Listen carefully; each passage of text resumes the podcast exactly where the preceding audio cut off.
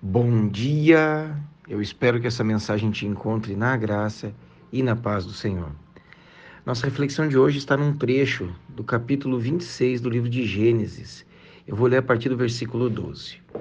Isaac formou a lavoura naquela terra e no mesmo ano colheu a cem por um, porque o Senhor o abençoou. Ele enriqueceu tanto e sua riqueza continuou a aumentar até que ele ficou riquíssimo Possuía tantos rebanhos e servos que os filisteus o invejavam. Estes entulharam os poços que seu pai Abraão havia mandado os empregados cavarem em sua época. Então Abimeleque pediu a Isaac: Sai da nossa terra, porque você já é poderoso demais. Então Isaac reabriu os poços cavados no tempo de seu pai Abraão, os quais os filisteus entulharam depois que Abraão morreu, e deu-lhes o mesmo nome que o seu pai havia lhes dado.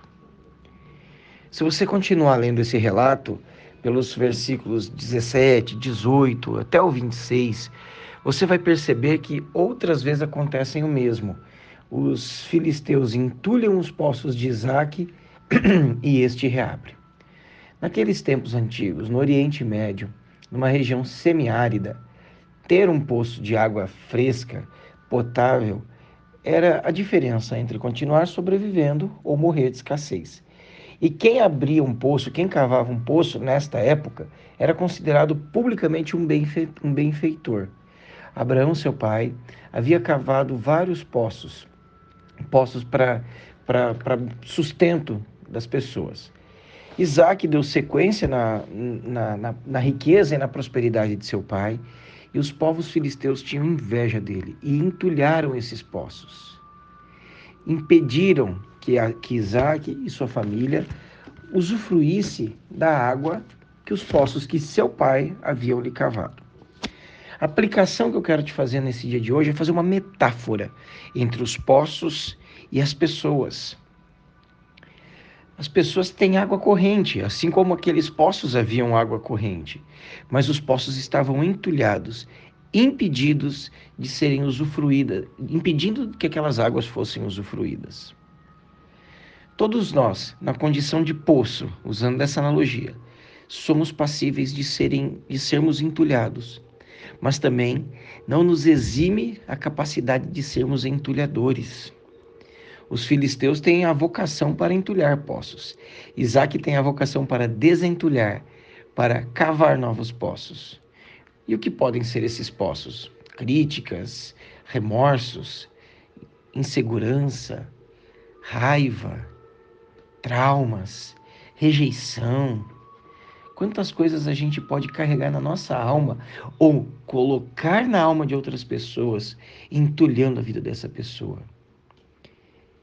Esses nomes que você pode encontrar no texto mais para frente, com Ezeque, Sitna, são nomes que, com, que dizem contenda, espírito diabólico, inveja.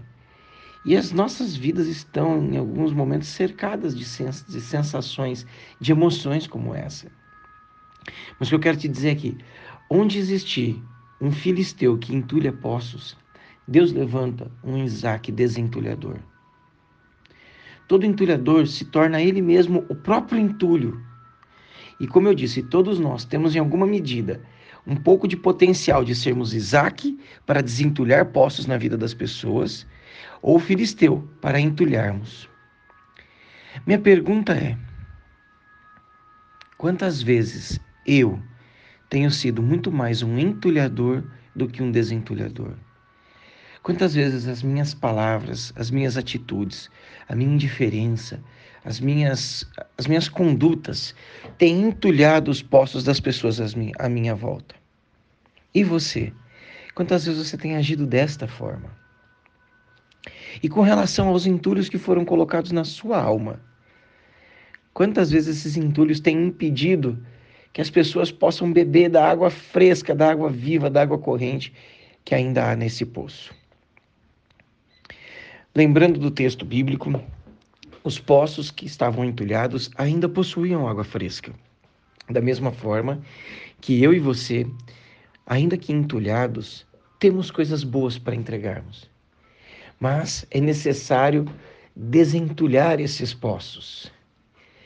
Eu tenho um pastor que, amigo meu que sempre diz: ou nós somos enfermos e enfermantes, ou nós somos sãos e saradores. Para que eu possa ajudar alguém a se tornar mais emocionalmente saudável, eu tenho que buscar essa emoção saudável para a minha vida.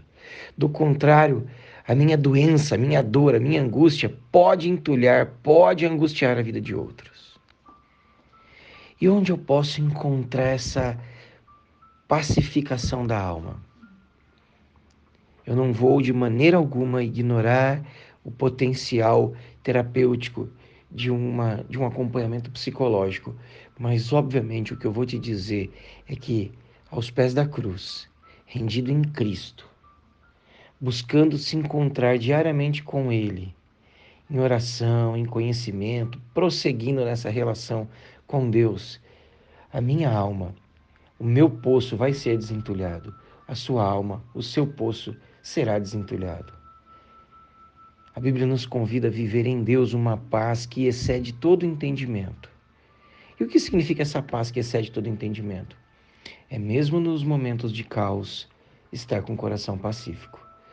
Meu convite nessa manhã para você é, em primeiro lugar, identificar em sua vida quais são os entulhos que foram depositados e buscar ajuda. E junto com essa pessoa, você desentulhar esses poços. Outro convite que eu te faço é identificar os entulhos que você tem colocado na vida de algumas pessoas e retirá-los. Porque nenhum poço de água viva, de água fresca, de água corrente merece ser entulhado.